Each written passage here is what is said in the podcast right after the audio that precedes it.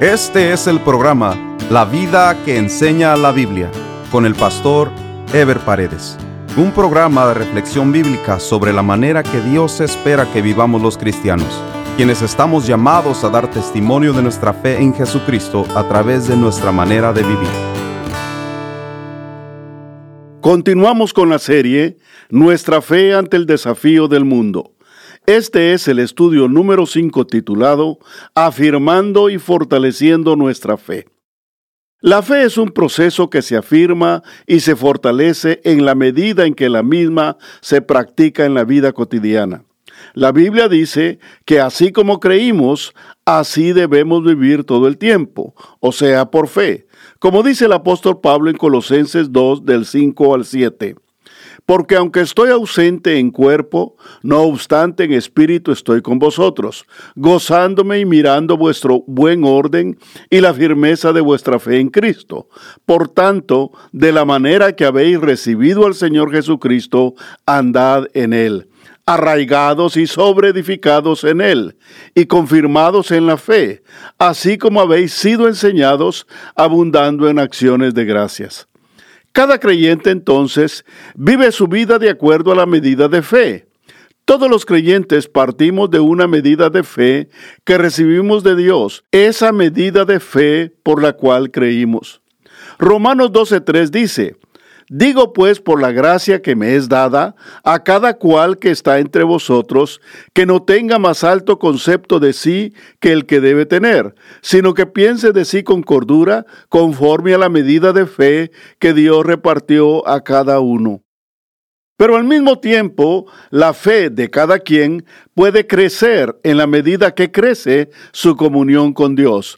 Como dice 2 Corintios 10:15, no nos gloriamos desmedidamente en trabajos ajenos, sino que esperamos que conforme crezca vuestra fe, seremos muy engrandecidos entre vosotros, conforme a nuestra regla, y que anunciaremos el Evangelio en los lugares más allá de vosotros, sin entrar en la obra de otro, para gloriarnos en lo que ya estaba preparado. Para que nuestra fe crezca, debemos crecer en el conocimiento de la palabra, así como también debemos poner en práctica esa fe en todos los aspectos de la vida. Pues para los creyentes, todo lo que somos y todo lo que hacemos está supeditado a nuestra fe. Esa es la verdadera diferencia entre los cristianos y aquellos que no han nacido como hijos de Dios, como dice 1 Juan 5:4. Porque todo lo que es nacido de Dios vence al mundo, y esta es la victoria que ha vencido al mundo, nuestra fe. La vida de fe tiene que marcar la diferencia entre la forma de vivir de los incrédulos y la forma de vivir de los cristianos, pues según la medida de nuestra fe, así es lo que podemos hacer o esperar en esta vida porque la expectativa de vida del cristiano está en el cumplimiento de los propósitos de Dios. Los creyentes vivimos por fe, esperando como David el cumplimiento de sus propósitos en nuestra vida. En Salmo 138, David dijo, Jehová cumplirá su propósito en mí. Tu misericordia, oh Jehová, es para siempre. No desampares la obra de tus manos.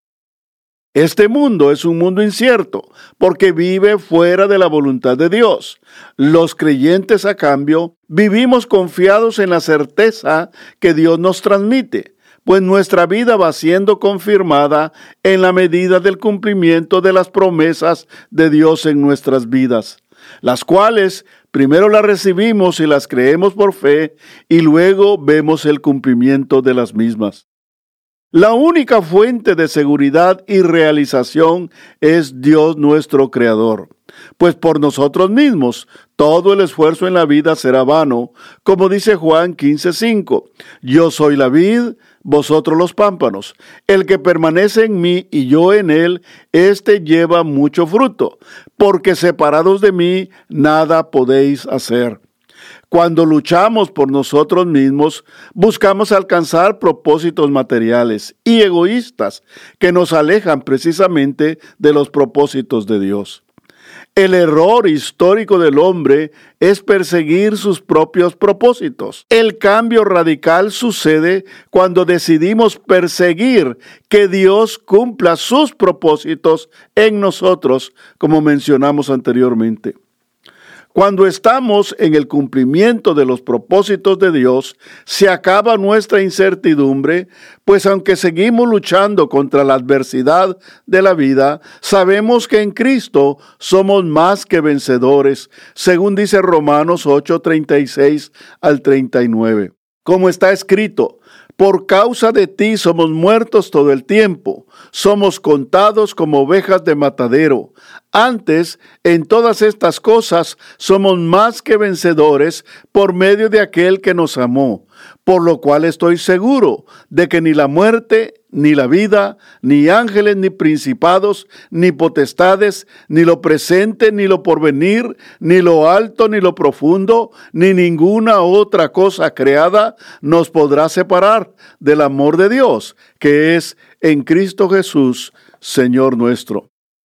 Como hemos venido diciendo, la vida no es fácil, es dura y trabajosa, y a veces nos encontramos en medio de dificultades que nos causan preocupación. Pero es precisamente en medio de las dificultades que ejercitamos nuestra fe, y de esa manera comprobamos que las promesas de Dios se hacen realidad en nuestra vida. La realidad es que los creyentes nos movemos entre dos realidades que afectan nuestra conducta y nuestras decisiones. Por un lado, estamos condicionados por nuestras necesidades materiales y por nuestras responsabilidades diarias hacia nuestros seres queridos, hacia la sociedad en que vivimos. Tenemos que trabajar, tenemos que estudiar, tenemos que cumplir también con nuestras responsabilidades ciudadanas. Por otro lado, como hijos de Dios, somos llamados a vivir conforme a la voluntad de Dios, a vivir por fe y valorar las cosas espirituales encima de las cosas materiales.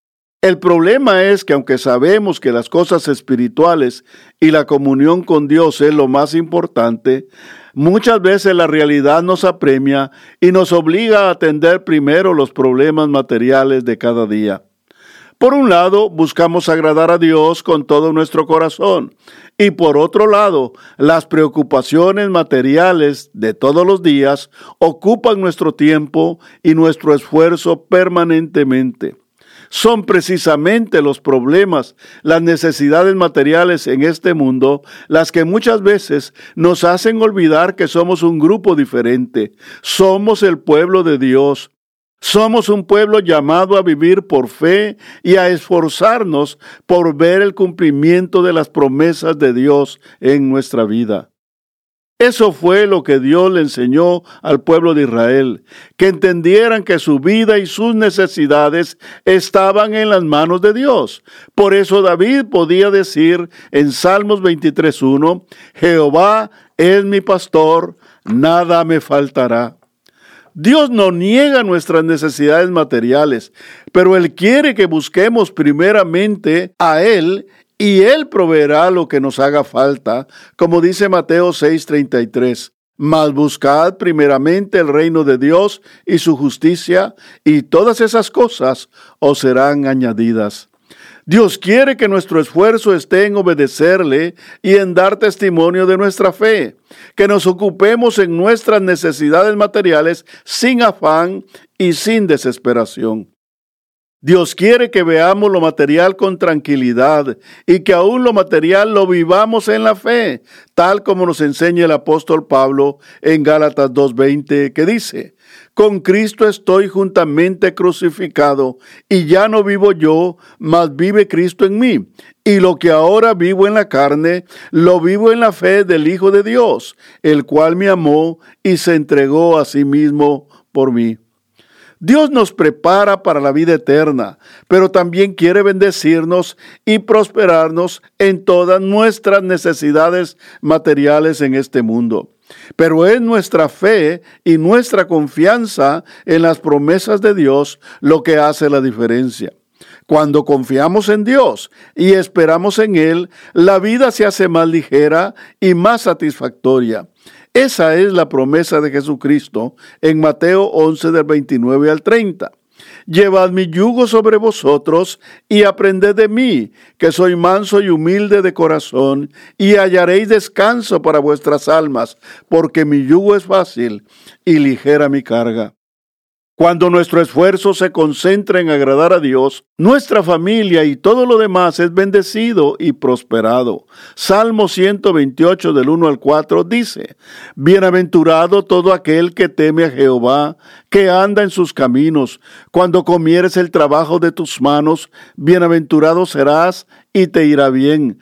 Tu mujer será como vid que lleva fruto a los lados de tu casa, tus hijos como plantas de olivo alrededor de tu mesa. He aquí que así será bendecido el hombre que teme a Jehová. El mundo vive de lo que se ve y se disfruta en el presente, pero también de la misma manera sufre cuando el presente no es agradable. Pero el pueblo de Dios vive siempre confiado y seguro, tanto en tiempos de bien como en tiempos difíciles. Ninguna situación llevó al pueblo de Israel a la derrota o a la desesperación, porque su esperanza estaba en la manifestación de la misericordia de Dios. Como dice Lamentaciones 3, 22 al 23.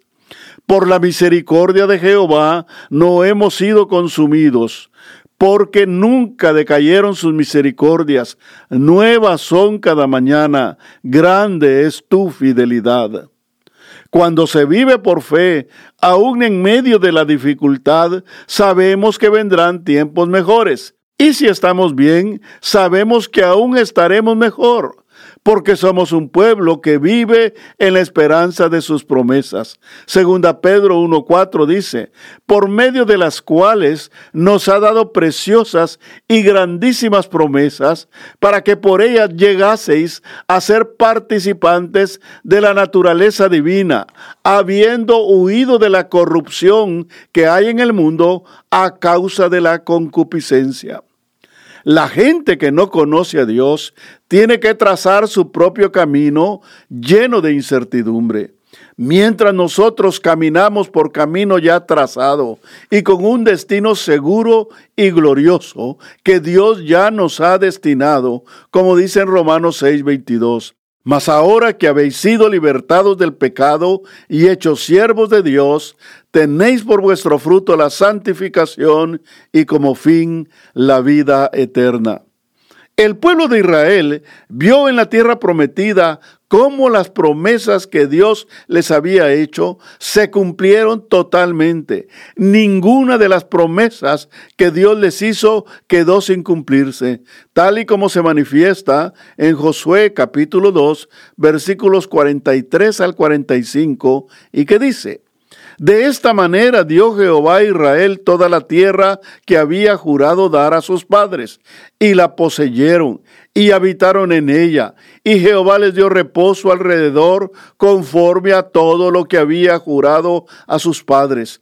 Y ninguno de todos sus enemigos pudo hacerles frente porque Jehová entregó en sus manos a todos sus enemigos.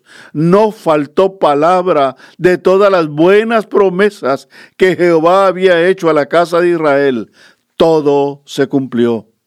Mientras los demás pueblos dependían de sus propias fuerzas para mirar hacia el futuro, Israel descansaba confiado en las promesas de Dios. Mientras los demás esperan en su propia fuerza o en lo que el mundo les puede ofrecer, nosotros vivimos viendo el cumplimiento de las promesas de Dios en nuestras vidas. El libro de Eclesiastés nos habla del esfuerzo humano y de la esperanza inútil que tienen los que no confían en Dios. Dice Eclesiastés 8, 16 y 17. Yo pues dediqué mi corazón a conocer sabiduría y a ver la faena que se hace sobre la tierra, porque hay quien ni de día ni de noche ve sueño en sus ojos, y he visto todas las obras de Dios que el hombre no puede alcanzar la obra que debajo del sol se hace. Por mucho que trabaje el hombre buscándola, no la hallará, aunque diga el sabio que la conoce, no por eso podrá alcanzarla. Los creyentes somos testigos de que Dios cuida de nosotros y nos provee conforme a nuestras necesidades, como dice Filipenses 4:19. Mi Dios pues suplirá todo lo que os falta conforme a sus riquezas en gloria en Cristo Jesús. Las personas se afanan en esta vida por conseguir todo lo que el mundo ofrece, porque piensan que la vida material lo es todo y que al morir se acaba todo. Mientras los creyentes sabemos que nuestro destino final no está en este mundo, porque vivimos esperando la promesa gloriosa de estar siempre con el Señor en los cielos. Mientras estamos en este mundo, tenemos la promesa de Dios que Él estará con nosotros para protegernos, para proveernos y para prosperarnos. Y así como hemos visto el cumplimiento de las promesas de bendición en este mundo, también veremos el cumplimiento de ser llevados a su presencia en los cielos. Por eso nuestra vida ha sido transformada para que vivamos dando testimonio de nuestra fe y nuestra esperanza en las promesas de Dios. Los creyentes vivimos viendo el cumplimiento de las promesas de Dios para esta vida, pero sobre todo vivimos esperando el cumplimiento de la promesa de vida eterna en los cielos para que la fe se asiente en nuestra vida y para que veamos el cumplimiento de las promesas de Dios, Dios tiene que ser lo primero y lo más importante. Por lo que para afirmar nuestra fe, primero tenemos que afirmar nuestra comunión con Dios, pues el mundo y el enemigo de nuestras vidas va a tratar de debilitar nuestra fe y apartarnos de la comunión con Dios. Por eso la Biblia habla de prepararnos antes de ser asediados en nuestras debilidades, como dice el apóstol Pablo en 2 Tesalonicenses 2.15. Así que, hermanos, estad firmes y retened la doctrina que habéis aprendido, sea por palabra o por carta nuestra. O como dice Efesios 6:16, sobre todo, tomad el escudo de la fe con que podáis apagar todos los dardos de fuego del maligno. ¿Cuántas personas no han sido engañadas por la apariencia de este mundo? Por eso el apóstol Pablo nos habla de no poner nuestra confianza en la apariencia de este mundo, porque lo aparente, o sea, las cosas que se ven, pasarán. Primera Corintios 7:31 dice, y los que disfrutan de este mundo como si no lo disfrutasen, porque la apariencia de este mundo se pasa. Este mundo está lleno de gente astuta que se aprovecha de los demás a través de las apariencias que ofrecen. Por ejemplo, los comerciantes y los industriales no están pensando en nosotros, sino en su propio beneficio, para enriquecerse a costa de los que compramos. Porque hay personas astutas que se aprovechan de los demás pero si Dios está de nuestro lado y si nosotros mantenemos nuestro testimonio de fe, Dios nos da sabiduría para vivir y para rechazar las cosas aparentes e innecesarias que este mundo ofrece. La grandeza de la fe es que por nosotros mismos solo miramos el momento o la apariencia de las cosas, pero a través de la fe, Dios nos hace ver el futuro y nos hace ver las cosas como son. Mientras el hombre sin la ayuda de Dios decide pensando en el presente, los creyentes que viven por fe deciden pensando en el futuro, en lo que verdaderamente tiene valor y también pensando en nuestra eternidad. Cuando actuamos sin fe, somos atraídos por lo que se ve, o sea, lo material. Pero cuando actuamos bajo nuestra fe en Dios, entonces vemos lo espiritual, que es lo que no se ve, lo que es eterno y verdadero, como dice 2 Corintios 4:18. No mirando nosotros las cosas que se ven, sino las que no se ven, pues las cosas que se ven son temporales, pero las que no se ven son eternas. Eso es el ejercicio de la fe.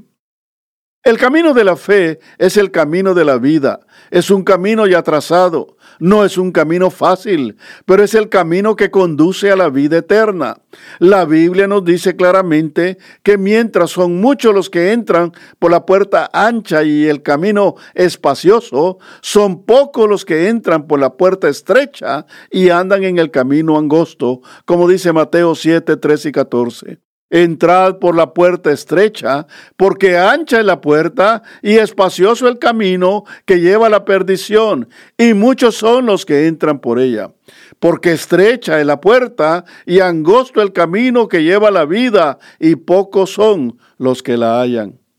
Fácil es vivir sin fe, vivir por lo que se mira y caminar el camino espacioso por el que todos andan pero es un camino de apariencia porque su fin es la muerte. Por eso el camino de la fe es el camino de la vida, porque Dios conoce todas las cosas, porque Dios nos conoce mejor de lo que nosotros nos conocemos a nosotros mismos. Pues mientras el hombre sin Dios se engaña a sí mismo creyendo que sabe lo que hace, pues en realidad no sabe lo que le espera. Proverbios 16, 25 dice, hay camino que parece derecho al hombre, pero su fin es camino de muerte. En el próximo programa estaremos desarrollando el tema La soberanía de Dios sobre todas las cosas.